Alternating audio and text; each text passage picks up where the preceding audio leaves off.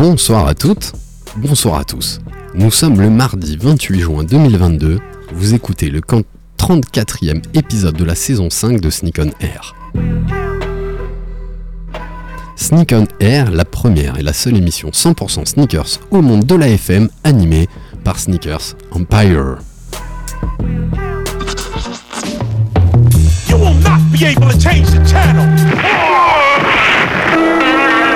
Money's gotta be the shoes. Shoes, shoes, shoes. shoes. You sure it's not the shoes?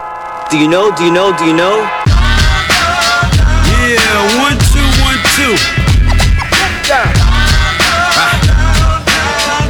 You know how I do. Yo, what up? This is A1, and I'm chillin' on Sneak on Air, man. It's the one and only radio show, 100% talking about sneakers in the world, hosted by Sneakers Empire. Every Tuesday, 8 p.m. to 9 p.m. on RBS 91.9 FM. Chill, don't sleep. That's right. Look, Mom, I can fly. Yo, man, your Jordans are fucked up.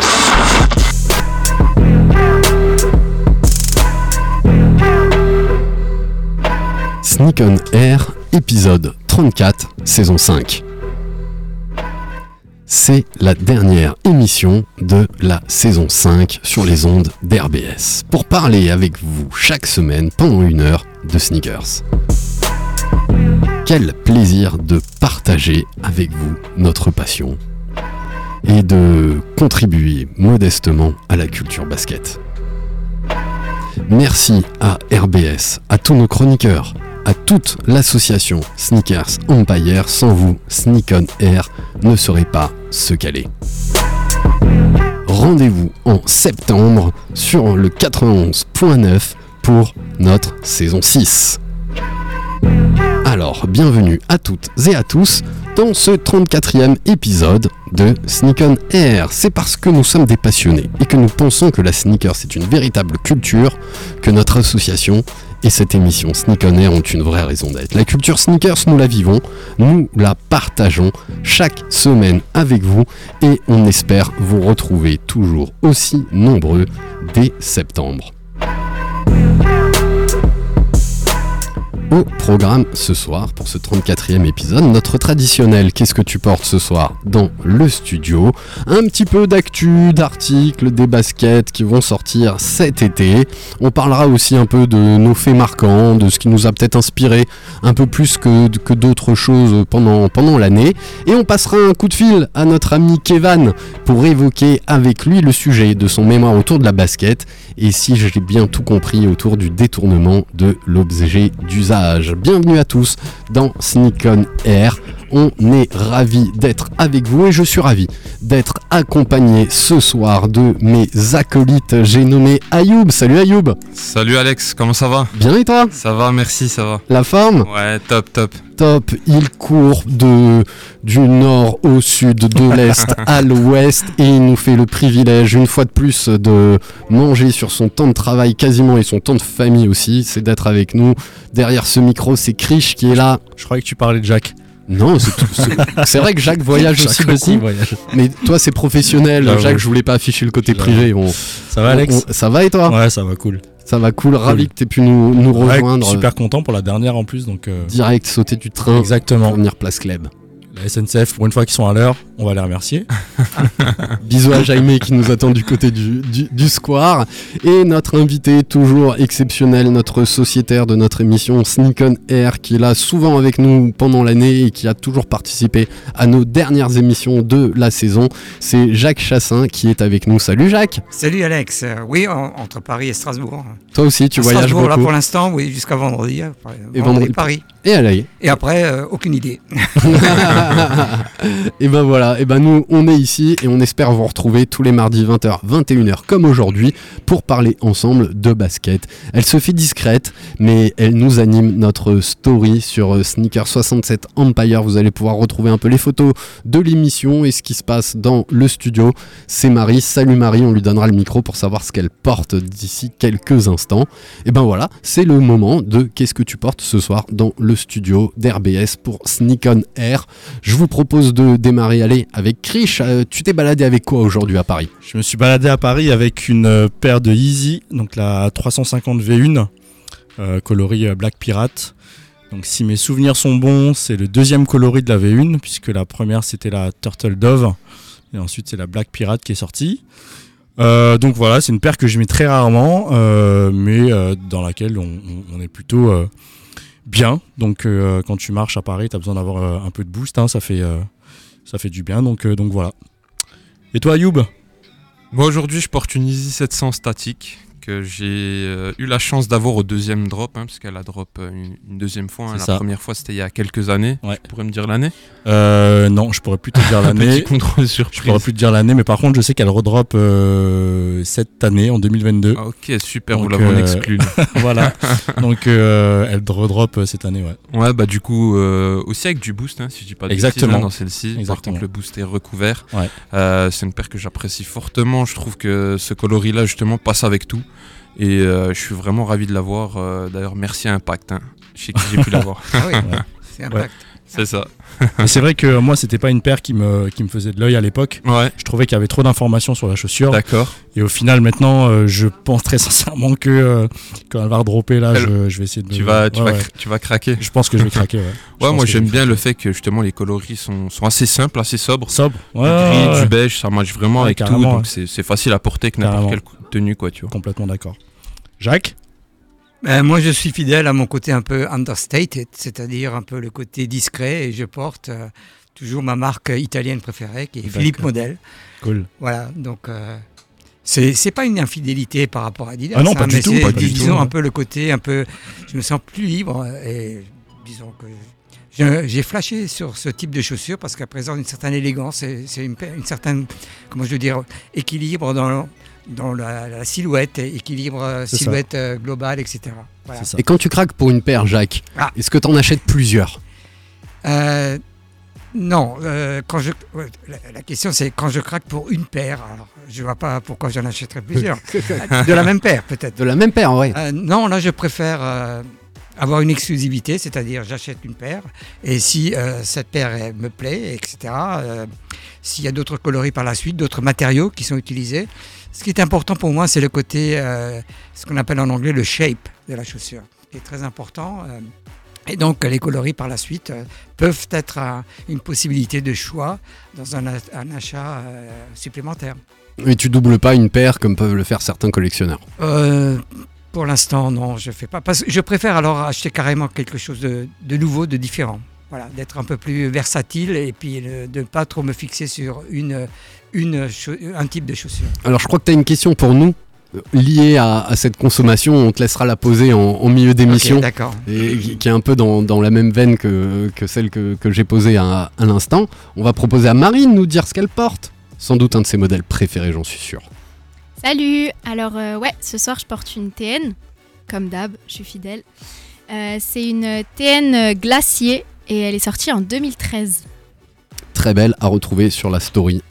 Et si jamais j'ai une petite histoire dessus, Vas-y, c'était euh, quand on était allé euh, au siège monde euh, d'Adidas. J'ai chopé une Nike. Ah oui, en revenant. Ouais, quand on c'est celle-là que t'avais chopé ouais, c'est celle-là. Je me rappelle comment t'avais les yeux qui brillaient Ouais, quand, quand on c'était était magique. passé à, à l'outlet. À l'outlet euh, de Nike.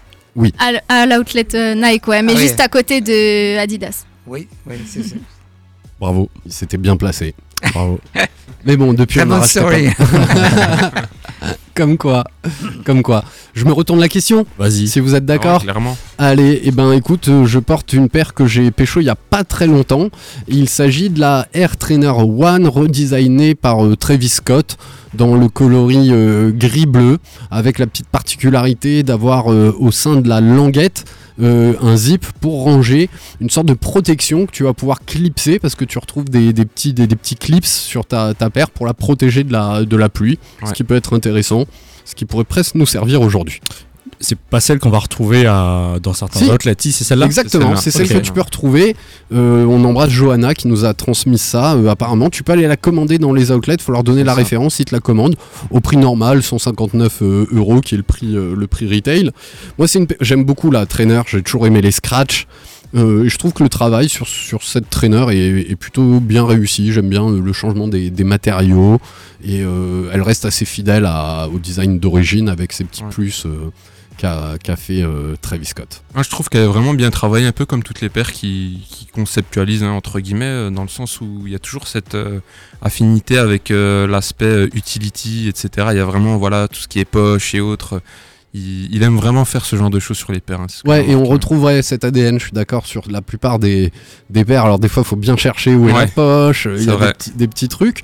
Mais euh, je- ce que je trouve assez intéressant, c'est que euh, bien qu'il ait mis en place toutes ces évolutions de la basket, elle n'en perd pas sa nature. Ouais. Et on retrouve vraiment le design originel euh, de, de cet air trainer. Si je dis pas de bêtises, je crois que c'est Tinker Hatfield qui l'avait euh, qui l'avait designé. Je suis pas assez C'était la spécialiste de. chaussure portée à l'époque par euh, John McEnroe. John McEnroe, oui, Mats Wilander aussi. Ah, Max Wilander, je savais pas. Ouais, et donc qui au départ n'était pas vraiment euh, pensé pour euh, chaussure de tennis, quoi. Mais bon, euh, c'était c'était une vraie vraie innovation dans le monde du tennis euh, à l'époque. Bah, c'est quasiment du détournement euh, d'usage d'un objet. Et je crois qu'on accueille Kevan. Est-ce que tu nous entends, Kevan? Hello tout le monde, vous m'entendez? Ouais, très bien. Comment vas-tu? Oui. Ça va super et vous Eh Ça bah, me fait écoute. plaisir d'être en ligne. Eh ben, on est ravis de t'avoir avec nous. Pendant longtemps, tu nous as accompagnés dans, dans ce studio et tu faisais aussi vivre la, la story. Eh ben, on, on est ravis de t'avoir euh, t'avoir avec nous. Est-ce qu'on peut parler de détournement d'objets d'usage quand on utilise une basket faite pour le cross-training et qu'on l'utilise pour le tennis? Bah écoute, je pense que le, la personne la plus apte à répondre à ça c'est Jacques, mais moi je dirais que oui. Tu dirais que oui. Eh ben écoute, tu restes avec nous, hein, le, le reste de, de l'émission. On va commenter un petit peu l'actu. Et puis Ouais. on parlera aussi de ton, ton sujet de mémoire, euh, parce que c'est très intéressant. Et, euh, et c'est vrai que je trouve que ça fait vachement écho avec ce que tu racontais, Jacques, que euh, ce, qui, ce qui est intéressant dans la basket, c'est qu'à la base, elle est développée pour améliorer la performance du, du sportif et c'est de la voir porter tous les jours dans, dans la rue qui est intéressant et pas forcément designer une basket juste pour qu'elle soit portée dans la rue. Oui, c'est ça. oui. C'était le point de départ euh, des années 80, euh, quand on faisait des chaussures, même avant, euh, quand on faisait des chaussures de sport, c'était au départ destiné pour la performance, pour le sport. Et je dirais que la, la réussite de certains modèles euh, est que euh, justement ces, ces- ces chaussures dési- dési- designées au départ pour le sport sont devenues des chaussures de, de street. Exactement. Et c'est ça qui est, euh, qui est passionnant. Alors, est-ce que J'ai juste une remarque à faire, pour, euh, Kevin. Euh, Oui. tout d'abord, je tiens à m'excuser hein, parce que tu m'as envoyé un mail il y a deux semaines ou trois semaines. C'est bien ça, hein Ouais, ouais, mais il n'y a pas de souci. Et j'ai j'ai pas répondu, mais bon, euh, je suis un peu, un peu à côté de la plaque de temps en temps euh, en, en- en déplacement. Et là, honnêtement, euh, sorry pour ça. hein. Mais je, reste à disposition pour euh, tout renseignement et pour tout support. Voilà, je le fais publiquement maintenant, officiellement à la radio. Devant toute la France. Voilà, donc euh, c'est c'est- Kevin, c'est il quelque faut- chose qui, qui- que je dois respecter. Donc. Il faut téléphoner. Ouais, Faut arrêter les emails. J'ai compris de toute façon que c'était loin des yeux, loin du cœur avec toutes les et qu'il fallait, et qu'il fallait vite que je revienne faire un petit tour. Ah oui, mais, mais- viens t'installer, mec. Non, mais viens oui, t'installer. perdu dans ton, dans ton trou à Grenoble là-bas, là, je sais pas où. Et, et Un si- gros bisou aux Grenoblois. voilà. Viens t'installer, même si certains risquent de déménager, euh, on fera des trucs autour de la basket. Bon, ça va. On fera des trucs autour de la basket. Alors, si vous voulez, on commence soit par un peu d'actu, des baskets qui risquent de qui, qui ont teasé pour cet été, ou j'aimerais bien connaître votre sentiment, et t'es inclus aussi, Kevin, sur peut-être le fait marquant de cette saison. Qu'est-ce qui vous a marqué dans le monde de la basket? C'est très très large. Euh, moi, j'ai noté euh, deux trois petites euh, petites choses, mais ce serait intéressant d'avoir votre euh, votre avis. Alors, si vous voulez, je peux vous laisser d'abord y réfléchir, et puis on attaque par l'actu, comme ça, tu pourras. Ouais, moi j'ai un truc en tête et finalement c'est on, va en parler un peu mais c'est cette connexion entre les marques de sport et le milieu du luxe qui je trouve en 2022 euh, a fait un peu plus de bruit forcément. Donc euh, je vais parler de euh, bah, d'une marque que je connais qui est Adidas. C'est vrai que j'étais assez surpris quand ils ont annoncé Balenciaga. Évidemment euh, surpris quand t'annonces aussi euh, un partenariat avec Gucci même si Balenciaga et Gucci font partie euh, finalement du même groupe. Mais euh, ouais, j'ai- trouvé ça euh, assez euh, assez étrange dans un premier temps parce que effectivement euh, on est à la base une et, ces genres de marques sont une, une marque de sport hein, que ce soit Nike que ce soit Puma ou que ce soit Adidas. Et du coup euh, cette orientation euh, vers le luxe ben c'est aussi une forme de détournement finalement puisqu'on parle presque plus de sneakers mais on parle de de, voilà d'objets de, luxe. Et effectivement quand tu regardes les prix un peu qui sont affichés c'est euh, voilà c'est pour l'élite hein, c'est pas donné à tout le monde. Avec pour moi deux travails différents sur Gucci et sur euh, sur euh, Balenciaga Balenciaga autant euh, on a repris des modèles existants comme la triple S euh, ou, des, des, des, euh, des t-shirts qui existaient déjà chez Adidas, on a simplement rajouté le, le Balenciaga. Autant sur Gucci, effectivement, même si on parle de la gazelle, on a repris cette gazelle, mais sur la partie euh, appareil et textile, il y a vraiment une vraie collection euh, qui a été designée avec des produits qui n'existaient pas avant, qui ont été fabriqués, produites, designés, et du coup, deux travails différents. Maintenant, bon, j'ai encore moins un peu de mal à, à associer euh, luxe, sneakers, euh, marque de sport, tu vois, j'ai encore un peu de mal. quoi. Vous voulez réagir Euh, Vous hésitez Oui, enfin, si j'ai une préférence entre Balenciaga et, et- je, préfère encore euh, Gucci parce que euh, le, le point de départ de, de- de Gucci c'est la, la gazelle, donc Ouais. c'est une chaussure Adidas. le point de départ de Balenciaga c'est la triple S. Exactement.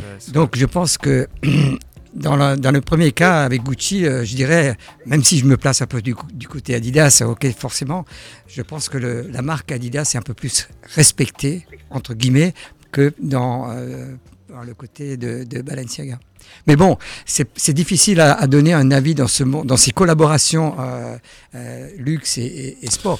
Moi, ce qui m'a le plus frappé pour de cette année là, c'est c'est le nombre euh, croissant de collaborations. C'est-à-dire Ouais. que euh, on a l'impression que les marques elles, perdent un peu leur propre identité. Euh, Votre et je appel me a demande- été mis en attente. et, et je me demande quelquefois si, même si je me place du côté un peu du designer, je me mets à la place des designers euh, dans, la- dans les groupes, dans les teams, que ce soit chez Adidas, que ce soit chez Puma, etc. Je me demande quelquefois si les mecs ils se demandent à quoi ils servent encore. C'est ça. Parce que c'est vraiment. mais bon, c'est la c'est le, marché qui veut ça, c'est le consommateur qui, recherche, semble-t-il, ça. C'est une, une direction. Et en, même temps, ce que je trouve euh, finalement dommage, c'est que quand tu regardes le nombre de collaborations euh, qui sont faites comme par les marques, comme euh, dirait Jacques, ces collaborations sont souvent faites sur des modèles qui sont déjà existants. Tu vois, c'est-à-dire qu'on parle de la Trainer 1, on parle de la Max One, on parle de la Gazelle, mais le seul finalement, euh, Kanye West, c'est- c'est c'est finalement le seul hein, qui a sorti euh, un truc qui, n'existait pas, qui n'était euh, nulle part dans les archives, qui a sorti un vrai produit, donc qu'on aime ou qu'on n'aime pas. Mais c'est là où je trouve que les collaborations, elles vont pas au bout de, de l'histoire. C'est-à-dire que j'aurais aimé qu'un Travis Scott, effectivement, même si c'est pas un designer, se dise voilà, moi euh, j'aime ça, euh, je, je veux ça, je veux telle matière, je veux tel coloris, je veux, tu vois, que ça sorte de son esprit quoi. Mm. Là en fait c'est juste tiens la Max One et maintenant euh, vas-y bosse dessus quoi. Mais Ouais, c'est je, un- je- perso, excuse-moi, hein, je te coupe. Je, suis- totalement d'accord avec toi, Krish, mais après moi, la question que j'ai envie de me demander aussi, c'est est-ce qu'il en est capable tu Bah, vois évidemment, bien sûr, Parce que le truc, c'est que c'est West, c'est un artiste. hein. Peu importe ce qu'il touche, euh, voilà, il aime être au cœur de la conceptualisation du produit Exactement. et autres, et au cœur vraiment du, du truc, hein, vraiment du début jusqu'à la fin. Mais un mec comme Travis Scott, je pense qu'il est un peu comme nous, il aime les baskets et autres, il aime la mode, il, il en est. Il en est fan, hein, comme, euh, comme nous tous ici, mais est-ce qu'il en a la capacité? Ouais, mais c'est ça qui est dommage finalement, c'est que j'ai même pas envie d'appeler ça une collab, j'ai juste envie d'appeler ça un, un prête-nom, quoi, tu vois. C'est la Max One, Ouais, Travis ouais. Scott. Maintenant, euh, qui, fait un- qui- qui- qui- ouais, c'est c'est ce côté un peu de manque d'inspiration ou qui, qui me- qui me dérange un peu dans certaines collabs, tu vois. Après, Travis Scott, je pense que bon, ton, te- voilà, ton explication, franchement, elle est bonne pour vraiment 90% des collaborations pour lesquelles euh, vraiment des artistes et autres euh, leaders d'opinion ont été euh, euh, sollicités pour des Mm. collaborations. Mais après, tu vois, pour, euh, pour Travis Scott, je pense que quand même, il a eu une certaine marge de manœuvre que d'autres n'ont vraiment pas eu. Parce qu'il il a vraiment euh, modifié des paires. euh, voilà, comme, comme personne d'autre n'avait fait chez Nike, hein, par exemple. hein. Le fait qu'il puisse vraiment voilà, prendre des paires Retourner le ouais, souche, vraiment classiques et autres, et voilà, retourner le souche, on avait, on a- le souche, pardon, on n'avait jamais vu ça chez Nike avant. Mais ju- justement, tu vois, cette idée de retourner le souche, est-ce que réellement c'est lui Bonne C'est- question. c'est- là où, euh, si, si réellement c'est lui, je me dis, ouais, ok, bravo. Tu vois, c'est très con. Il, fa- il fallait le faire. Bravo. Si c'est pas lui, que ça vient d'un Ouais. autre gars, et tiens, ta collab, c'est ça, là, ça me fait un peu plus chier. suis d'accord, je suis d'accord. Parce que, parce que euh, en se plaçant du côté du designer, je pense retourner le souche, c'est quand même quelque chose de très, très, très osé. Ouais, Carrément. Et, et dans chaque société, dans chaque marque, on a ce qu'on appelle le corporate identity, on a le branding, etc. On a des, des, des règles à suivre, etc. Mais là, vraiment, c'était quand même surprenant de la part de C'est chaud, Nike. c'est chaud. Et puis, euh, à la rigueur, je dirais même, c'est peut-être un ex-designer Adidas qui est chez Nike maintenant. Qui... Finalement, euh, C'est Denis. non mais Alex, Alex- Alexander Wang l'avait fait. Hein. Ouais. Ouais, Ah, sur le, le trèfle. Alexander Wang Voilà. l'avait fait Ouais, sur le vrai. trèfle, tu vois. Donc, Ouais. euh, mais, mais du coup, ça a pas eu le même, euh, le même écho. Ouais. Tu vois Ça. Ben, ouais, en plus, elles, elles étaient assez tôt dans le début des collabs, tu vois, et je pense que ça n'a pas eu la même impact, alors que son travail, sur- toi t'étais fan, t'en as, t'en as plusieurs, et Ouais. le travail était magnifique sur ces Alexander euh. Wang, les matériaux et tout ça. Euh, ouais, le souche, je trouve ça assez intéressant.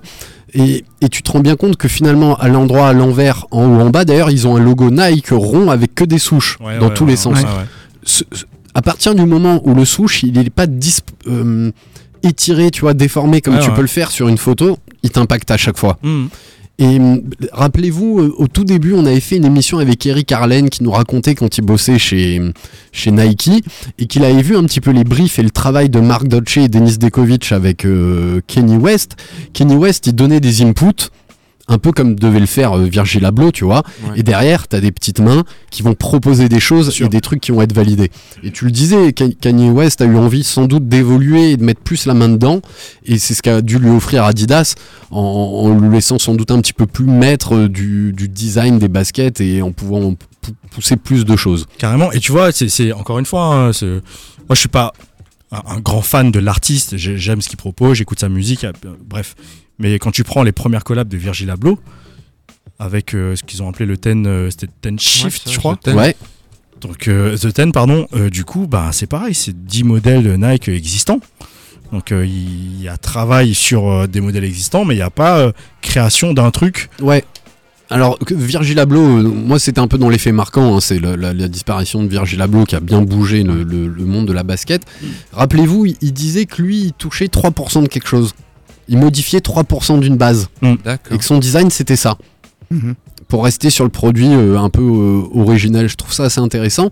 Est-ce que vous pensez que la philosophie et, d'une marque comme Nike pourrait faire une, euh, une Nike Balenciaga, une Nike Gucci ou, ou une association avec vraiment comme la Triple S, un modèle qui est pas à eux? Parce que je me rappelle dans l'histoire du Boost, on disait que BASF avait proposé à plusieurs marques cette technologie. Ouais. Et Nike n'a pas du tout adhéré et Nike a, a toujours été un peu euh, maître de ces process technologiques, euh, ce, ce que, ce, que, ce que Adidas n'a pas fait et, et pour moi c'était un pari gagnant de, de prendre le boost dans leur basket quoi. Est-ce que vous pensez que Nike pourrait faire une, une vraie collab sur un modèle qu'ils n'auraient pas designé? Je sais pas, j'ai l'impression que ça leur ressemble pas. Ouais, En moi, tout cas, historiquement, ça leur ressemble pas. Euh, et en même temps, euh, pardon, j'ai envie de te dire euh, pourquoi sortir de cette zone de confort et de, de ces produits iconiques qui cartonnent quoi. Parce que pour reprendre la collab avec Virginia Abloh sur The Ten, bah ouais, sur les 10, euh, t'as 10 hits quoi, tu vois. T'as pas un modèle euh, qui est en dessous de l'autre quoi. ouais, qui a floppé. ouais, Donc euh, Et- je pense que c'est difficile de laisser de la place à un nouveau produit quand t'as tant d'icônes. Mm. Chez Adidas, c'est pareil. Quand tu regardes les meilleures ventes de chez Adidas aujourd'hui, t'es toujours sur de la Stan, t'es toujours sur de la Superstar. Là, il y a la Forum qui, qui rentre et qui cartonne. Bon, ben voilà, c'est des pieds des années euh, 60, 70, 80. Donc, t'as as très peu de place. La, la seule place qui a été faite euh, chez Adidas, c'est euh, la NMD il y a quelques temps. Toute la gamme Easy. Mais à côté de ça, euh, tu vois, t'as pas de nouveaux pieds qui cartonnent, quoi. Toi, Jacques, t'as bossé avec Porsche Design. Oui, bien Est-ce sûr. que ouais. c'était, on considérait ça comme de la collaboration? Oui, bien sûr, une c'était- vraie collab. une collab, oui. Puisque Porsche Design, disons, avait son propre studio de design. Et donc, forcément, c'était une collab, puisqu'au niveau design, on collaborait. Même si eux, d'après le contrat, avaient le- ce qu'on appelle le sign-off, c'est-à-dire que euh, au départ, euh, euh, c'est eux qui ont commencé à faire des, des- des projets, des, des sketchs, etc. Mais comme ils n'avaient pas le know-how, ils n'avaient pas l'expérience qu'on peut avoir nous, Adidas avait dans le sneakers, donc et forcément, ils ont, on a travaillé ensemble. Donc, Et, et, et chaque fois, le process voulait que, à chaque fois qu'il y avait un, un design qui était présenté, il devait être accepté euh, officiellement euh, par euh, Porsche Design. C'était, c'était pas quelque chose de, de, comment je veux dire, de non officiel, ça faisait partie du contrat. Donc ça veut dire qu'à un moment ou à un autre, on a un collaborateur de chez euh, Porsche, un designer, qui sur un papier a commencé à sketcher euh, des sneakers, et ensuite c'est euh, Adidas qui a apporté son expertise. Ça, c'était au départ. Et au départ, je, je me souviens des, des premiers, euh, des premiers jets qui ont été faits. J'ai travaillé moi avec un designer qui, qui maintenant dans l'automobile euh, chez, chez Renault euh, et lui a fait les premiers euh, sketchs de, de. Porsche Design. Et ensuite on a, on a essayé de retravailler ça avec les technologies Adidas de l'époque et puis euh, bon bah après naturellement et il leur manquait un peu le côté commercial de- l'aspect commercial du design et c'est là que nous on a ramené notre expertise. Et la, la- la collab a duré entre guillemets la collab a duré 10 ans mais euh, au fur et à mesure il y a une espèce de, de- de confiance qui s'est créée entre Adidas et Porsche Design. Et disons si je peux être fier de quelque chose c'est que vers la cinquième année euh, les gars de Porsche Design m'ont dit écoute Jacques on te fait confiance tu fais ce que tu veux. Nous, on va dire, oui, on veut du blanc, on veut du noir, on veut du rouge. Naturellement, ils avaient toujours quelque chose à dire. Mais la base du design, la, base de la direction créative, ça venait d'Adidas. Ouais. C'est ça que je trouve fort, c'est que finalement, euh, tu vas potentiellement avoir un designer euh, automobile qui va prendre une feuille blanche et qui va commencer à sketcher des trucs. Et c'est là où j'ai envie de parler de réelle collaboration, tu vois, entre euh, deux marques, deux expertises différentes et ouais, deux entités qui travaillent ensemble sur finalement un seul et même projet, tu vois. Ça, ça, ça a pu se faire aussi parce que euh, ce sont deux marques et en ce qui me concerne, ce que j'ai essayé de faire, c'est de comprendre les deux marques, leurs valeurs, leurs principes et de voir comment elles pouvaient fusionner. Et finalement, il y avait des parallèles entre la marque Porsche et la marque Adidas, du fait de leur créateur de, à la base. Porsche et Adidas Adidas Air. C'était leur même principe de travail pratiquement. C'était la créativité, c'était l'innovation et c'était des règles dans- au niveau du design. Et ça, ça a permis aussi, disons, il faut une certaine compréhension au départ avant de faire quoi que ce soit. Et ça, c'est très important dans le design. C'est-à-dire, il faut vraiment savoir qu'est-ce que je veux faire, où je veux aller, des objectifs, mais en respectant les principes ou les valeurs d'une marque pour laquelle on veut, on veut faire les produits. Maintenant, je reviens sur la collaboration. Pour moi, euh, c'est peut-être très personnel, mais pour moi, la première collab a, a toujours été la Y3. Exactement. Et c'est la première collab qui, qui a permis et qui existe toujours aujourd'hui Ouais. et qui permet, puisqu'on discutait avant, euh, on prend les collabs aujourd'hui prennent des modèles existants, etc. Mais ça, c'est la première collab qui a fait qu'on a pris, on a créé des modèles. Ouais, vous êtes parti de rien, quoi. Voilà. C'est ça. Bon, naturellement, c'était une orientation mode sportive, mode style, etc., sport style, mais c'était, ça faisait, c'était, je dirais, la, la vraie définition de collaboration qu'on pourrait entre deux grandes, entre une grande marque comme Adidas et un grand, entre guillemets, créateur ou couturier comme Yoshi Yamamoto. Complètement d'accord. Donc c'est- encore une fois, tu vois, que à chaque fois qu'on parle de collaboration, on, on veut et on essaye de trouver des trucs qui n'existent pas, tu vois, qui ne sont pas, euh, qui viennent pas des archives, qui, Ouais. qui, Ouais. qui sont créés de, de, de, de toutes pièces, de A à Z, quoi. Et, et l'autre, c'est Kenny West. Donc ça, il faut lui laisser. C'est un artiste, comme tu disais, mais c'est un créateur. C'est un, un créateur, un- un- entre À guillemets, part entière. hein. un- oui, entre guillemets, à fou, entière. quoi. Et après, t'as Pharrell Williams aussi qui a apporté Oui. un, un truc un peu, un peu, un peu différent. Ouais, c'est vrai, c'est vrai qu'il a conceptualisé Ah ouais. aussi des modèles. hein, Il est parti de zéro aussi, hein, Ouais. même si c'est inspiré, je pense, de certains modèles iconiques de la marque. Mm. Euh, si je dis pas de bêtises, la première c'est la Human Race, non Ouais, la Human Race qui, euh, qui Ça, est c'est- euh, ni c'est plus ni moins qu'une grosse euh, inspiration de la NMD, Ouais, euh, puisqu'on reprend quasiment toute la, semelle. et, le chef de la NMD, mais euh, le- cette cage en plastique euh, Ouais. où passe le lassage qui est encore une fois très différent, qu'on n'avait jamais vu. Donc euh, je dis pas que euh, Adidas est plus créative, c'est pas ce que je dis, je dis juste que les collaborations euh, aujourd'hui, euh, on a envie effectivement de ressentir la patte de l'artiste et de voir euh, un, un- un vrai nouveau truc quoi. Ouais. Et pas euh, on a pris une paire et on a travaillé dessus. Je crois aussi qu'au niveau euh, créativité, les, les collabs donnent une plus grande part à la créativité. Ouais. Parce que euh, en tant que designer dans une grande société comme Adidas, on, a, on est souvent euh, un peu, entre guillemets, dans un cadre, dans- on est dans, dans des limites, que ce soit des limites technologiques, des limites euh, branding, etc., etc. Et donc, forcément, on est un peu plus... ce qu'on appelle en anglais restricted. Mm. Alors que euh, le gars qui vient de l'extérieur, une collab, alors lui va, va exposer ses idées un peu. Il n'a pas tout ce côté un peu. euh, Procédurier, je pense. Il est là pour Voilà, casser les codes voilà, un petit voilà. peu. Il Il vient avec sa sauce est- à lui, quoi. Voilà, C'est ça. c'est ça. C'est exactement ça. Et donc, forcément, par la suite, on prend le train en marche après. Au niveau Adidas, c'est-à-dire il faut produire, il faut euh, trouver les moyens de produire, etc. Mais en gardant un peu le côté créatif de départ du- de la personne. C'est très important. En revenant sur Kanye West, et la preuve, j'ai vu ça hier, il a créé euh, une, une boîte pour McDo, c'est ça? Euh, j'ai vu ça, j'ai vu ça sur les, euh, J'étais sur les au réseaux, ouais. J'ai vu ça, mais je suis pas allé plus loin dans, dans, dans la recherche. Donc, euh, euh, il a fait ça avec un designer euh, japonais, je crois. euh, mais oui, bah, c'est le gars qui est très. Voilà. le- Après, quand tu regardes ce qu'il a fait avec euh, Gap, euh, tu vois, euh, euh, ouais, la, la collection, t'as beau retourner dans les archives de Gap, c'est pas des choses qui ont existé chez eux, quoi, tu vois. Donc, il est vraiment dans un process de création où euh, je, je veux faire ça, quoi. Tu vois, je Ouais, veux puis faire ça, je veux produire ça, et Ouais, moi je parlerais d'énergie créative. ouais, c'est Ouais, ça. Tu hein. vois, on sent que ça déborde. Ouais. Il a besoin de, s'exprimer ouais. en fait. Mais moi, j'ai- moi, j'étais pas dans le dans le team euh, Kenny West, mais je, bon, les gars qui, qui, qui bossaient dessus, ils me, me disaient, le mec, il bossait des- la nuit entière. hein. Ça, quand il venait à Herzog pour les réunions de, de, de- de créa- création, ça, c'était l'idée sur la table et tout de suite après, il fallait faire un prototype. Et c'était, voilà, c'était la, réactivité. fou, hein. Franchement, c'est Parce fou. que le gars était, euh, voilà, il, il- il était à fond, c'était un, un bosseur et voilà, il voulait faire passer ses Il idées. était bien entouré aussi, Jacques, non? Pardon? Il était bien entouré aussi. Le côté? Il était Bien bien entouré, hein, aussi, je pense. Euh, au niveau de, de, oui, de, De son équipe. Il avait, oui, son équipe et aussi, et puis le support Adidas. Il faut pas non plus oublier. Ouais, il faut pas oublier dans, le, dans toutes ces collabs, c'est que les, les designers Adidas ont un rôle à jouer quand même. Ouais. C'est-à-dire Bah, il que, était avec euh, John Wexler, non? Mais ça c'est pas, ça c'est le gars qui s'occupe. euh, je pense c'est plutôt marketing. hein. Ouais, John Wexler, on est plutôt sur le, le, le- le mec qui, a- qui l'a signé et qui est euh, euh, là pour faire signer finalement euh, les artistes, les stars, les influenceurs et qui va donner de la place finalement à ces artistes. Mais une fois que le contrat est signé, tu vois, des mecs comme Wexler finalement, euh, si ce n'est faire euh, un peu de politique avec lui, euh, lui taper sur l'épaule et lui dire, euh, Ah, euh, tu vois.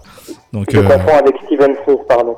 ouais, peut-être. Euh, Steven Smith, ouais, on est plus sur le côté design avec Steven Smith. Pardon. Oui, c'est vrai. Oui. Ouais, donc finalement, la, la collab, tu vois, c'est deux, deux visions des choses qui vont s'associer en prenant des inputs de, de, de chaque côté et essayer d'en créer, un- créer un truc. Avec Porsche Design, est-ce que le regard d'un designer automobile euh, était différent? Qu'est-ce qu'a- qu'est-ce qu'apportait un designer automobile? Bon, écoutez, euh, j'ai l'expérience uniquement une fois avec un designer automobile, mais bon, c'était un peu le côté, on voit ça dans les sketchs, hein, c'est le sketch un peu vraiment euh, euh, bodywork, le sketch euh, typique euh, de designer automobile. hein. Donc ça peut ramener, comme là, il y a une, espèce de connotation, co- connexion avec le sport, euh, la rapidité, le speed, etc. Donc on peut reproduire un peu ce côté speed dans le, produit euh, chaussure.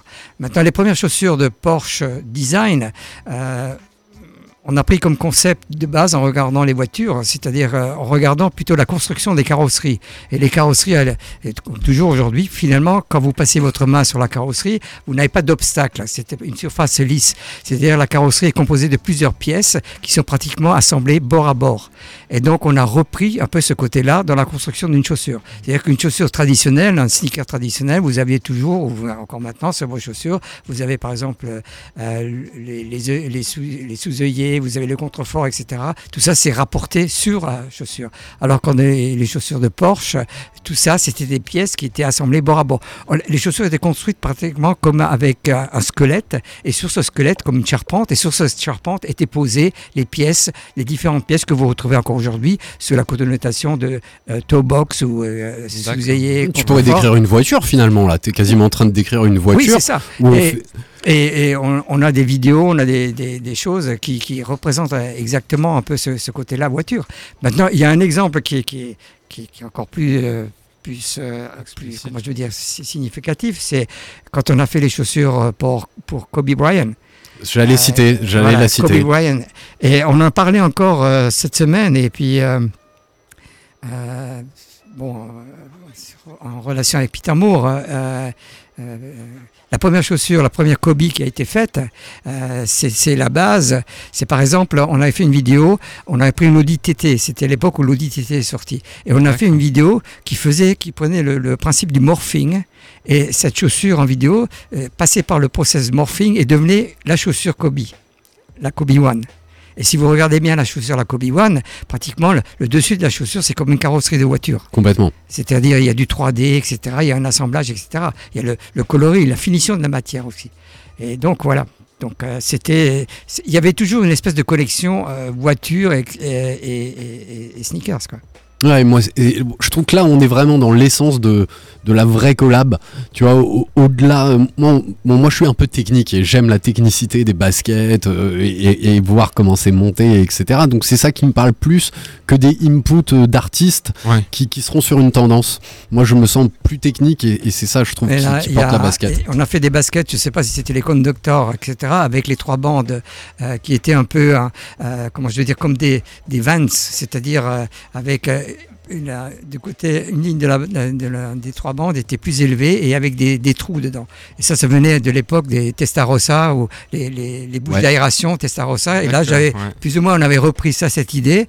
euh, parce que c'était, comme tu expliques, le côté technique, le, le côté engineer. C'est plus le côté engineer Ouais, et qui ont reproduit dans, dans, le, dans le sport. Parce que le sport, finalement, il y a de l'engineering. Il y a de l'engineering puisqu'on veut atteindre une certaine performance, on est obligé de passer par ce côté-là. C'est, c'est- le côté esthétique ou artistique fait partie du, de, de, de l'ensemble, oui. Mais la performance est donnée un peu par ce- quand même par ce côté engineered. Ouais, euh, c'est moi. merci Jacques. C'est exactement moi ça qui me fait vibrer dans une dans une collab. Au-delà que au-delà vraiment de ce que je disais, tu vois, où finalement c'est qu'une couche superficielle des fois qui est rajoutée à à des paires. Et moi c'est quand on rentre dans, dans cet ADN que je trouve ça Attends, moi, hyper moi, ce qui me fascine dans les collabs, c'est euh, je vois des collabs et les, ces personnes qui font les collabs ont, ont surtout ont des idées qui se rep- qui sont reproduites sur la chaussure, mais c'est des trucs qu'on s'y attend pas. Il y a ce côté unexpected, hein, le, le côté collab où on rajoute des morceaux, etc. En tant que euh, entre guillemets designer normal pour une marque comme Adidas, on n'aurait jamais pensé à, à faire ça parce que ça aurait été un peu contre le, le- le système euh, Ouais. performance, etc. Alors que là, c'est et ça, ce qui est bien dans le côté collab, c'est ce côté unexpected, c'est-à-dire on, on voit des choses, ah, on se dit tiens, oh ben non, j'aurais jamais pensé à ça quoi. Ben, je pense Ouais. qu'on peut enchaîner avec ta question.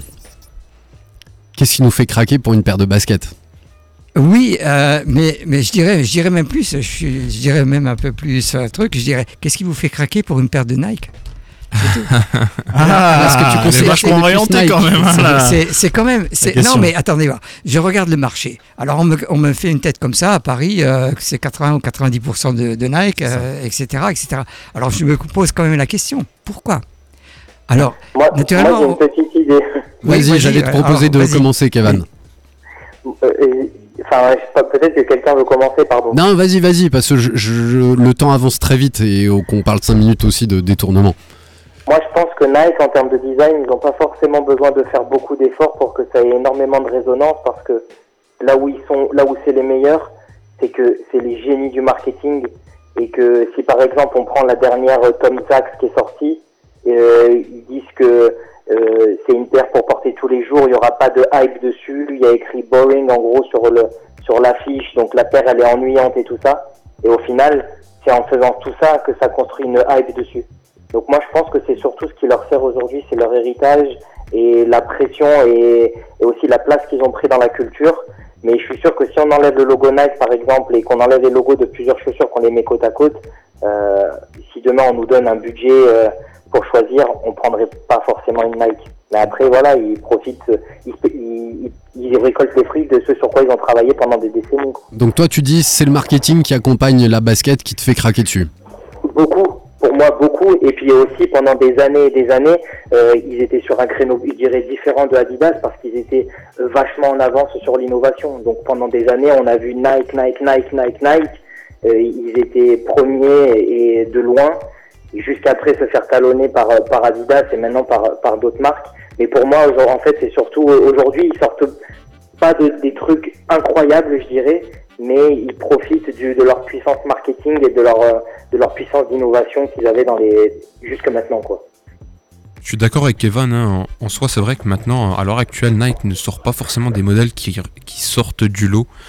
Euh, quand on regarde au-delà des collabs, hein, parce qu'on revient sur les collabs, moi je sais que là, sur ces dernières années, les collabs qui m'ont vraiment marqué, euh, il va y avoir des... Voilà, les modèles en tout cas chez Nike qui m'ont vraiment le plus marqué vont être des collabs. hein. j'ai envie de dire malheureusement dans le sens où c'est vrai quand ils sortent des GR, donc des General Release, euh, ils, ils pas, ils inventent pas un modèle quoi. Ils sont pas là à révolutionner vraiment le, le game de la sneakers. Là où Adidas ou New Balance euh, le fait de mieux en mieux dans le sens où ils sont, ils sont capables eux justement de fouiller un peu dans leurs archives, essayer d'innover, apporter de voilà un, souffle nouveau dans, dans le game de la sneakers. Mis à part ça, c'est vrai que, comme le dit si bien Kevin, je pense qu'ils surfent depuis le début sur, euh, sur un marketing euh, de maître hein, Ouais. qu'ils ont pu faire depuis le début. hein. Notamment avec la Jordan 1 déjà, avec euh, la bread. hein. On connaît tous l'histoire de euh, si tu portes la bread, c'est que t'es un rebelle. euh, et euh, le, tout, le, tout le storytelling qu'ils ont fait autour de Jordan quand il en portait et qu'il il payait des amendes à sa place quoi, quand il les portait sur le, sur le parquet. Quoi. Je suis, je suis assez d'accord avec Evan et le côté marketing parce que finalement, si tu prends un peu de recul, euh, que tu te balades en ville, euh, enfin Paris, Strasbourg, peu importe, et que tu regardes ce qui est porté chez Nike ou chez Adidas, tu te rends compte assez facilement peut-être que 90% des baskets ont été designés entre les années 80 et les années 90. Ça, c'est un premier constat. Le deuxième constat, c'est que les gens qui portent ces chaussures et qui adulent ces chaussures, dans les années 80 et 90, ils étaient pas nés. Donc euh, finalement, qu'est-ce qu'ils connaissent de l'histoire de cette chaussure? Pour beaucoup, pas grand-chose. Euh, Est-ce qu'ils sont à les- aux, aux valeurs de la marque? Est-ce qu'elle représente J'ai pas l'impression. Donc on est vraiment sur euh, une forme de, effectivement, de hype, de marketing. Euh, et euh, il faut le dire, Nike est, est- est très fort là-dedans. Nike est très fort là-dessus. Et ensuite, il y a une appropriation aussi des chaussures Nike par euh, cette communauté euh, américaine, parce qu'on parle d'une marque américaine, et quand la communauté américaine s'approprie quelque chose, évidemment que les États-Unis et les Américains, euh, bah, c'est un peu les modèles de plein de choses sur le basketball, sur le hip-hop. Chose qui nous anime au quotidien, tu vois, euh, quand tu quand écoutes de la musique, bah, quand tu écoutes du hip-hop, effectivement, tu te, tu, tu- penses au hip-hop ricain, et quand tu regardes les clips aujourd'hui euh, des, des ben, euh, ça porte de la Jordan, tout, tu vois, donc c'est c'est un, ensemble de tout ça qui fait qu'aujourd'hui, bah, Nike est au-dessus de tout le monde, clairement. Ouais, moi je me demande, c'est, moi je pense j'ai une grosse impact générationnel. Tu vois, je suis né en 78, j'ai grandi en 80-90. Qu'est-ce qui a inondé le marché en, en termes de com et bien sûr de marketing? C'est Nike. Ouais. Et donc moi j'ai cette Madeleine de Proust de ce que j'avais pas eu à, à l'époque de mes 10-15 ans. Mais je suis pas sûr qu'un cinquantenaire, un soixantenaire te répondrait la même chose. Tu Ah, vois? Qu'est-ce qu'il porte lui aujourd'hui? Ben il y en a beaucoup qui portent du Adidas. Voilà. Et Jacques, avant de rentrer chez Adidas, Ouais, attends, je pose ma question et je te laisse intervenir, Kevin. Oui, oui. Est-ce qu'avant de rentrer chez Adidas, t'avais des modèles phares qui te faisaient rêver chez Adidas? Oui, bien sûr, la, la Stan Smith. Euh, bon, superstar déjà un peu. Euh, mais bon, euh, d'une manière générale, c'est, je crois qu'il y a un côté, il y a une valeur design de chaque produit qui est importante, Bien sûr. qui, Ah, qui fait, qui, qui est un facteur de décision pour le consommateur. Et, et même si on prend des Stan Smith, même si on prend euh, une superstar, et, et je dirais même si- en prenant une, une Air Max, euh, je crois, moi, je suis capable de les, de, de- de- de les définir. Et je, je pourrais dire pourquoi j'achèterais ça et ça et ça. Parce Ouais, que, mais- mais parce je- que je, je ne suis pas marketing de ce côté-là, Ouais. parce que je connais pas. Mais j'ai j'ai le côté gut feeling, c'est- c'est-à-dire j'ai le côté, ça me branche. Ça, me, ça me connecte. Euh, c'est le côté un peu émotionnel. Et je suis attiré par ce produit. Et après, je peux expliquer à la rigueur, comme je t'ai dit avant, euh, bon, c'est le blanc, c'est le rouge, etc. Mais je crois même une, une Air Jordan 1, c'est pas parce que c'est Peter Moore, etc. Mais je crois que le, le- la, forme, la, configuration du modèle, ce sont des choses qui, qui me, qui me rendent accro à ce genre de Ouais, ouais. et, et- et autant je respecte euh, Adidas, euh, Nike, mais je respecte beaucoup New Balance. Bien sûr. Parce que New Balance, qu'est-ce qu'ils ont fait? Ils ont eu l'intelligence, ou quelqu'un a eu l'intelligence chez eux, de dire maintenant on va se remettre à, à réfléchir un peu ce qui a été fait à l'époque. Mhm. Et là-dedans, on va voir, on va essayer d'identifier le potentiel qu'on peut avoir, comme a fait. Malheureusement, eux l'ont fait un peu trop tard, mais comme l'a fait déjà avant euh, euh, Adidas. Ouais. Et il y en a d'autres, il y a d'autres marques comme ça. Il y, a, il y a Brooks aussi. Brooks, qui est une petite marque de running, mais qui fait un tabac aux États-Unis en ce moment dans le running femme. Et je leur ai dit, euh, vous, vous regardez un peu votre, vos, vos- anciennes chaussures, il y a des modèles, il y a des super modèles Tu là-dedans. vois, on est, on est toujours hein, rattaché aux archives, rattaché à ce qui Oui, se fait dans le passé. je crois que c'est un état d'esprit aussi. Je crois qu'aujourd'hui, il y a là une grande opposition entre ce que tu dis, les archives, et le futur. Bien sûr. Alors que, euh, quels sont les, les, les, sne- les sneakers du futur aujourd'hui? Bah, Balmain. Balmain a, a- a fait euh, un, un- un truc euh, il y a pas longtemps chez Kiss à Paris où ils ont pro, euh, enfin présenté leurs leurs chaussures euh, hyper futu- futuristes. Je sais pas comment elle s'appelle cette Mm. paire. Kevin, tu dois peut-être savoir. Celle d'Olivier Roustin En fait, j'ai- le, modèle en tête. Ouais, designer, si tu veux bien, Ayoub, regardez. C'est Ouais. un jet ski. Exactement, ça fait penser à un jet ski. Ouais. Mais tu vois, on est entre ce que est en train de dire Jacques, entre ce qu'on nous on a connu et ce, et ce- et ce qu'on connaît du passé, et finalement quelle sera et quelle est la chaussure du futur. Et là, il y a au niveau consommateur, il y a au- aussi un petit côté, euh, comment je veux dire, euh, si j'ai un modèle, euh, des anciens modèles que- qui marchent bien aujourd'hui, etc., euh, Nike ou, ou les autres, c'est-à-dire qu'il y a une espèce de sécurité au niveau du consommateur. Évidemment. Alors que le côté futuristique, le côté futur, euh, le mec, euh, le- avant d'acheter, il va, peut-être se poser un tas de questions Ouais. sur le produit. Ouais. Alors ce, ce côté-là, on l'a pas quand, quand j'ai en face de moi une, une Air Max ou quand j'ai en face de moi, etc., une Stan Smith ou un, un- une Forum, etc., etc. T'as une valeur sûre. Voilà, une valeur sûre et du coup, euh, ou t'as une inspiration d'une valeur sûre qui doit certainement te rassurer forcément. Moi, je pense que les, pour moi, le, le futur, euh, même si c'est Balmain là, qui Ouais. le disait, Oui. moi, je pense que c'est un peu comme des concept cars. Ouais, c'est ça, ouais. Ce sont des concept cars qui vont servir à quelque chose, peut-être pas faire un, un- un grand boom commercial, mais qui vont servir à autre chose, à créer le côté euh, d'autres, à créer d'autres modèles, to- d'autres Ouvrir diversions une brèche, quoi. commerciales. Ouais, c'est ça, ouvrir une Voilà. brèche et permettre à d'autres marques Voilà. et d'autres designers de, eux, faire des modèles un peu plus euh, démocratisés, Oui, entre ou même eux, de, de- d'apprendre par ça et puis de, de faire un peu, Bien comme sûr, tu dis, ouais, des modèles suite. un peu plus démocratisés. Ouais. Ouais, ben après en soi, Kanye West fait ça aussi. hein. Pour revenir un petit peu sur lui, euh, là, la foam runner qu'il a pu faire, euh, cette espèce de sandale ou claquette, je sais pas comment on peut appeler ça, mais en tout cas qui est refermée, bah là, de plus en plus, je vois des marques qui, qui, qui copient en fait, hein, qui, Oui. qui font clairement la même chose. La foam runner, c'est le sabot ou C'est- celle un peu Non, en patte c'est- d'éléphant là C'est oui, Celle un peu patte d'éléphant, je pense, avec des trous dedans, etc. Oui. Je vois vraiment plein d'autres marques maintenant qui. Bah, Crocs, ça fait, sont euh. Crocs, ça fait une collab euh, assez Exactement, incroyable euh, récemment Mais avec. euh, ont- Vas-y, vas-y. J- J'allais dire, ils auraient tort de s'en passer parce que c'est un, un produit en, en monomatière qui doit coûter quasiment, quasiment rien à faire et il y a une vrai. hype de fou dessus. Donc les, les, et ils vendent ça 100 euros au minimum. Est-ce que ça, c'est du détournement d'usage. Bah, moi, je, moi, je, moi, je pense que oui, parce que à partir du moment où déjà un une chaussure, t'as pas de semelle extérieure, c'est-à-dire que nous, sur nos chaussures, on a tous une gomme euh, à l'extérieur, euh, je, je sais pas, du, du caoutchouc, du pneu, pour pouvoir protéger et assurer la longévité de la chaussure. Mais à partir du moment où tu as une chaussure où t'as pas ça, comme les claquettes euh, classiques qu'on retrouve, là pour moi, c'est même pas une chaussure qui est faite pour aller à l'extérieur. Mhm. Donc Quoique- déjà, rien que quoique sur le aujourd'hui- principe, Oui, mais quoi qu'aujourd'hui, on peut utiliser des matériaux, euh, la même matière de base pour toute la chaussure, mais dans des densités ou des duretés différentes. Donc plus Ouais. résistantes à l'abrasion. C'est-à-dire que la partie semelle euh, peut être euh, uti- euh, la matière peut être un peu différente au niveau densité ou plus résistante à, à l'abrasion. Comme, comme disons, euh, la fonction du caoutchouc. Super. Ben écoute, j'essaye de faire une petite transition. Il nous reste 7 minutes euh, environ, Kevin. Et euh, on a pu échanger hein, ce matin autour de, de l'objet de ton, ton mémoire lié à la basket.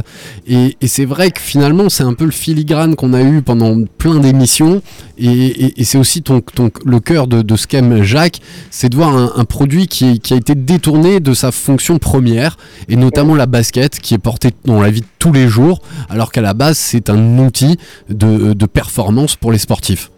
Ouais, ouais, et puis il n'y a pas que la basket, en fait, j'ai l'impression que toute la, toute la culture urbaine globale et la street culture, elle repose sur ce principe-là, qu'on passe de la doudoune North Face au Timberland, euh, au hoodie, euh, aux, chau- aux chaussures de basket qui sont dans la rue et tout ça. En fait, il y a énormément de choses qui sont passées par le détournement d'usage, et si on enlève tous ces produits-là aujourd'hui à la culture hip-hop, eh ben, il y, y aurait, je pense, plus grand-chose, ou il y aurait peut-être d'autres choses, mais, mais selon moi, elle est elle repose beaucoup sur le détournement d'usage et le dénominateur commun à toutes ces, ces disciplines qui, qui font partie de la, enfin, de la culture urbaine, c'est les chaussures, quoi, les sneakers. Ouais. Et toi, tu penses que c'est conscient ou inconscient? Moi, je pense que c'est inconscient, c'est-à-dire que le gars qui porte une paire de Jordan, avant de se dire euh, c'est une paire qui a été faite pour le basket ou autre, c'est plus pour, euh, bah déjà, t'as le côté tendance, t'as le côté mode, c'est pour euh, revendiquer quelque chose et, et aussi pour faire partie du groupe. Parce que si tout autour de toi, euh, il y a cette influence-là, bon, bah, tu veux faire partie du groupe, tu le même langage, etc. Je pense pas que ce soit fait consciemment. Euh, moi, je pense que ça peut être fait consciemment quand on a vraiment besoin d'une utilité particulière, tu vois. Euh, je, je sais pas, euh, j'ai besoin d'une chaussure de, de, de, de randonnée pour aller en randonnée. Ah bah là, je la mets pour aller en randonnée, mais après je me dis ah bah finalement elle est pas dégueu, tu vois, ou je suis plutôt bien dedans. Bon, bah, je peux la mettre dans la rue tous les jours. Mais sinon, je dirais que globalement, c'est quelque chose d'assez inconscient où les, les mecs, ils se, c'est- pour d'autres valeurs que de se dire euh, le produit il a été designé pour un autre usage et moi je le porte pour ça. Quoi. Ouais, il y a une forme de mimétisme ou de sentiment d'appartenance, je pense. Exactement. Beaucoup. Et Exactement. moi, la question, dans mon imaginaire, et euh, je te laisserai répondre, Kevin, et peut-être peut-être Jack, euh, pour moi, le hip-hop a beaucoup contribué à la démocratisation de ce détournement d'usage. Est-ce qu'on arrive à, à avoir d'autres pistes avant le hip-hop? Bah, en fait, euh, mi- mine de rien, c'est un mix entre le hip-hop et, les États-Unis. Là, tu vois, par exemple, sur les différents intervenants qui sont plutôt calés sur le sujet que j'ai interrogé, il y a, y a deux choses qui ont, qui ont été marquantes, enfin même trois, tu vois. Tu déjà forcément euh, le phénomène Michael Jordan qui, qui explose tout euh, en termes de performance et aussi en termes de charisme, etc. Ensuite, tu as Run DMC, par exemple, qui, euh, dans, un, enfin, dans un concert, il va retourner les foules avec une paire d'Adidas et qui vont, les marques vont commencer à s'y intéresser avec des contrats à 1 million de dollars. Et puis ensuite, tu as vraiment la culture américaine, donc ce soit la culture du, du, bah, du, du, du, sport pardon, avec le basket, mais aussi la culture cinématographique avec tous les films qui, sont qui ont commencé à arriver en Europe et dans le monde entier. Et là, à cette époque-là, ça, ça devenait cool d'être américain et de revendiquer ça. Et ben du coup, qu'est-ce qui s'apportait en même temps? Bah, Tu avais toute cette culture basket, skateboard, euh, pour- pourquoi pas football américain, graffiti, DJ et tout ça. Mais après, il y a eu d'autres choses entre-temps. hein. Forcément, il y a eu la musique et et il y, a eu plein de choses. Ouais, donc finalement, même un sample, c'est un détournement d'usage. Ah, Enfin, pour moi, le sample musical, tu veux dire? Ouais. Bah pour moi, Oui, pardon, détour- enfin, dans la basket, c'est aussi un terme. C'est peut-être un, un petit, un petit détournement d'usage entre guillemets parce que on va juste prendre un courant musical, par exemple, je sais pas, de la, du, du jazz ou de la, de la funk qu'on va, qu'on va euh, remixer un petit peu et qu'on va réutiliser dans le rap, mais ça peut être assimilé entre, si tu veux, oui, à, à un détournement, en tout cas, peut-être pas d'usage, Mhm. la finalité c'est la même, c'est la musique. Ouais, la musique. Mais, mais en tout cas, euh, un détournement, oui. Mm. Et toi, Jacques, avant les années 80, est-ce que les gens portaient beaucoup de baskets, euh, les détournaient Avant les années même 70 Toi, tu le situerais à quelle époque? Moi, je situerais ça au, au niveau des années 80. C'est-à-dire que à l'époque, quand on, on avait notre catégorie running, on était censé faire des running de haute performance.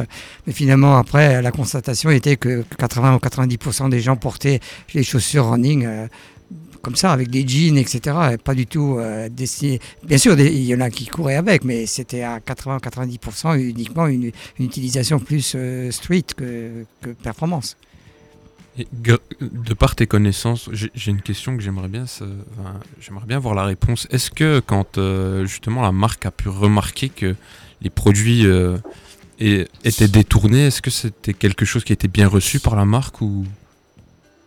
Le fait de voir ces produits utilisés pour d'autres utilisations que l'utilisation de base Oui, bien sûr. Parce que que- finalement, bah, euh, euh, disons, à la base, on travaille pour une grande marque.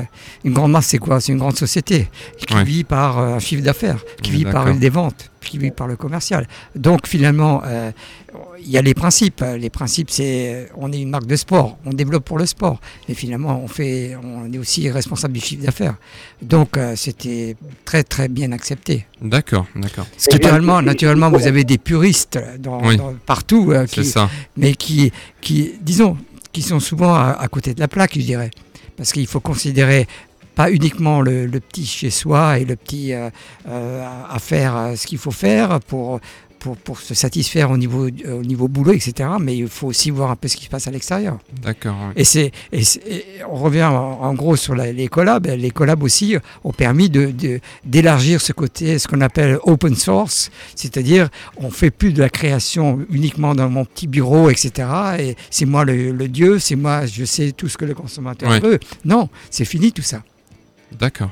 Tu voulais rajouter juste un truc, Kevin petit peu, ouais, juste pour rebondir, Ayoub, rapidement, je- j'ai essayé de faire vite. Nous, tu vois, là, il y a deux, il y a deux impacts qui sont notés. Forcément, le premier, c'est l'impact positif, parce que si tu fais au début une chaussure pour les runners qui représente, je sais pas, un million de runners dans le monde et qu'au final, ta, ta chaussure de running, elle, elle, elle descend dans la rue et là, on passe à des milliards potentiels de, de consommateurs.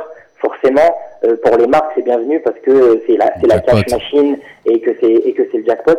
Par contre, l'envers du décor, c'est que tu prends un risque de diluer un petit peu ta marque et de en diluer le message. Et si par exemple, tu as des fans de que ce soit euh, Nike ou Salomon par exemple qui achetaient des produits ultra performance, etc., tu peux vite diluer le message. Mais après, il y a une solution à ça entre guillemets d'après les gens, les, les spécialistes. Ils disent que du moment que tu continues toujours de satisfaire ta fanbase Oui. et, et tes, tes clients de base avec cible. des produits, ton cœur de cible avec des produits ultra performance, etc. Même si ça dévie un petit peu sur le reste dans la rue, et ben au final tu peux tu peux perdurer un peu plus facilement. Bah ouais, ce matin. C'est ce, c'est ce que c'est ce que Adidas a fait exactement au début des années 90 avec la collection Equipment. Oui, Et Equipment, c'était un peu le, le haut de gamme performance. Mhm. Et donc, euh, dans cette euh, collection, on respecte les valeurs de la marque, les principes de la marque au niveau performance. C'est-à-dire, on est et le, le but de Equipment à, à l'époque, c'était pas de vendre des millions de paires. Le but de l'époque, c'était de garder les valeurs initiales, les valeurs historiques euh, de la marque en tant que performance. Et cette petite collection Equipment devait servir de, de elle elle devait tirer le, le reste de la collection. Et donc, euh, au départ, c'était des. Pas forcément, ça devait pas forcément être les, les produits les plus chers, mais c'était les produits les plus performants. C'est-à-dire, et le, le principe d'equipment, euh, c'était euh, en anglais just what you need, c'est-à-dire ce dont vous aviez besoin pour faire le, le sport, etc. Et la meilleure, euh, disons, des, des chaussures comme les Copa Mondiales, etc., etc., qui n'étaient pas forcément des chaussures très compliquées, ou les, les running equipment, c'était les- ce qu'il fallait et ce qui respectait les besoins ou qui répondait aux besoins de les- des athlètes. D'accord. Ouais, non, mais c'est important. C'est là que les grandes marques elles sont fortes aussi et c'est plus facile pour elles parce que quand tu as un Nike ou un Adidas, enfin Nike, tu as Nike, Nike Sportswear, Nike SB, Nike Spa, Ouais. Nike Soccer et tout ça. Donc on va dire si tu fais un produit par exemple running et qui détourne, imaginons qui influence le football, bon, et ben ça, tu peux le mettre sous l'ombrelle football par la suite. Par contre, si tu as une marque, moi je prends l'exemple de Salomon et qui avant n'avait que Salomon, si tu passes d'une chaussure de randonnée pure euh, et, et qui là se retrouve dans, dans la rue, euh, bon bah là c'est un peu plus compliqué. Bon maintenant t'as Salomon Sport Style, on va dire tu peux un peu plus adapter le message et tout ça, mais si euh, si euh, t'as qu'une seule on va dire marque, là ça peut être ça peut être compliqué je pense. Ce qui est intéressant de voir, c'est un peu voir comment des marques comme On ou alors Okawan vont évoluer. Ah, Ça, Ils sont très techniques, ouais, ouais. c'est, c'est- bah, la, la base de départ, c'était la- vraiment la chaussure technique. hein. Maintenant, euh, je vois le, le côté chez On, par exemple, et, et ce qu'ils ont bien réussi, je trouve, c'est ce côté euh, euh, euh, euh, élément intéressant au produit, c'est la semelle ou l'intercalaire. Et je crois que ça, euh, j'y trouve un côté technique, un côté vraiment performant, justificatif, performance, mais je trouve un côté appealing, c'est-à-dire un côté attractif. c'est curieux. Ouais, Oui, voilà. très intéressant. ouais, Et c'est ça qui fait aussi flipper un peu le consommateur, c'est-à-dire que euh, il veut justifier. il- le consommateur, c'est quoi? C'est une personnalité, et, et le gars veut souvent se différencier par rapport aux autres. Et même le fait de porter euh, une chaussure déviée de son de son but, de son objectif initial, ça fait partie de sa personnalité. Il veut se justifier, il veut dire je ne vais pas faire comme les autres, tiens, Ouais, je vais faire ça. S'exprimer en fait. S'exprimer, voilà, s'exprimer et pas euh, euh, suivre. Et, et tout ça, mais c'est ça qui est passionnant dans tout le truc, c'est de voir un peu. C'est pas, c'est pas euh, évident de créer une marque, c'est pas évident de de, de, de- de réussir. De, ce qui est important, c'est de pouvoir continuer, c'est-à-dire euh, voilà, de garder un certain cap. C'est une très belle phrase de conclusion. Merci Jacques. Il Alors, est... tu veux pas nous rajouter une heure hein? Ben non, on a du monde qui nous attend au square. Je sais que toi c'est un petit peu loin, mais on va rejoindre les- le reste de, de l'équipe pour boire un, un verre de, de fin de, de saison. Merci Et c'est moi, c'est moi qui vous remercie, hein, parce que c'est. Oui, on aurait pu continuer. Je crois. On pourrait, on, on pourrait. J'ai beaucoup aimé ce format d'émission où finalement on est parti d'un thème et on a, on a Je continué à broder. c'est- C'est quelque chose à faire, oui. Ouais, ça te que plaît oui, ça me plaît parce que c'est, on, on peut, on, on est moins coincé dans le, dans le fait de. de Donc je vous coince. Jacques, Jacques, c'est un, Jacques, c'est un freestyler. Ouais, moi j'ai du, peur de- j'ai du mal à, à Ça, c'est créatif. C'est un créatif. Ça, le, ça. tu vois, Faut il pas lui pas mettre de de limite. limite, pas de barrière. Allez, 20h59. Kevin, tu veux embrasser quelqu'un? Bah, je vous embrasse tous, hein, merci beaucoup. C'était une saison, euh, une saison de plus euh, à vos côtés, merci beaucoup. Euh, je vous fais des bisous et puis Jacques, euh, à très très vite. Ok, merci. hein. Merci À bientôt, Kevin. hein. À très vite frérot. À bientôt tout le monde. Ciao. Ciao, Ciao, ciao, ciao. Salut. ciao. Et ben voilà, c'est la dernière, les dernières 20 secondes de l'émission. On va essayer de couper à l'heure pour que le podcast soit parfait. Merci à tous, c'était une super, euh, super saison. Ravi et très heureux de vous retrouver, on espère, en, en septembre. Merci Marie pour les, les stories, merci à tous les, les acolytes. 10 secondes. Euh, Rien à, rien à rajouter. Merci à tous. On Merci c'est un plaisir de t'avoir avec Mais au-delà de se voir pour la radio, on va bientôt se voir pour un événement. Yes, on prépare ça. Restez sur les ondes. Bisous, à la semaine.